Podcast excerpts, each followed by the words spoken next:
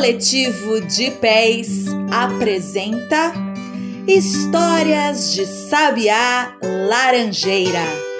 Contos de lá e de cá para todo mundo escutar.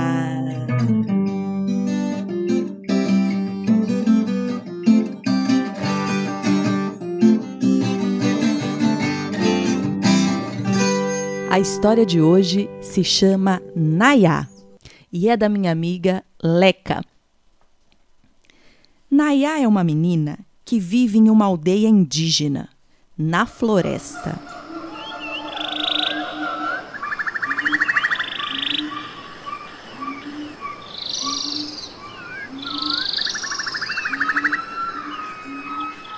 Pinta os amigos com genipapo e urucum. Nayá gosta do tatu, da perereca e do jabuti. Gosta da cobra e do sagui. Nayá brinca com as flores, se enfeita com colar e com cocar. É apaixonada pela lua e pelas estrelas. Persegue a lua pela floresta e pelos seus sonhos.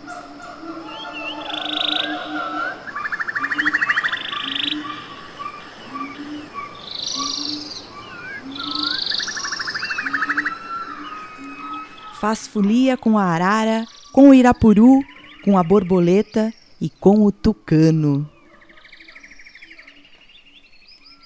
Nayá nada com os peixes, mas o que ela quer é ser uma estrela. E sabe por quê? Ela quer ficar perto da lua. Isso mesmo, do ladinho. Sonha com a lua toda noite e todo dia. Nayá pinta cerâmicas e trança cestos, mas o que ela quer é ser uma estrela. Em uma noite, Nayá encontra a lua nas águas do rio. Mergulha e desaparece. Ela fez uma confusão danada e misturou a realidade com a fantasia. A lua ficou tão triste com o que aconteceu que decidiu transformar a indiazinha Nayá em uma flor. Foi assim que nasceu a Vitória Régia.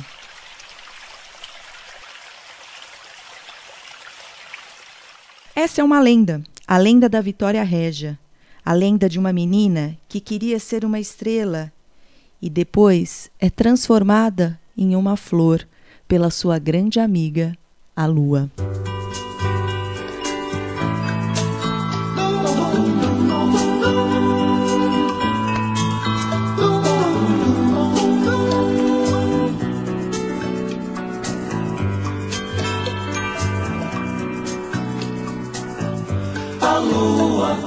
Quando ela roda, é nova, crescente ou meia lua, é cheia. E quando ela roda, minguante meia, depois é lua novamente, bis.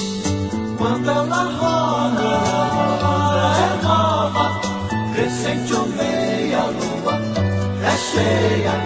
E quando ela roda, minguante meia, depois é lua novamente. Quem diz que a lua é velha, mente quem diz que a lua é velha, mente quem diz.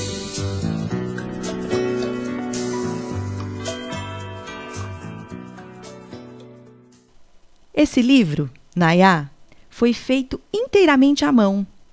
Então, é de uma beleza, gente, é muito bonito mesmo. A autora, Leca, pintou os papéis, desenhou, cortou e colou. E depois imprimiu o livro. Essa beleza de livro saiu pela editora Zagodoni. E outra coisa que eu queria lembrar vocês é que a lenda da Vitória Régia tem, assim, em muitas versões.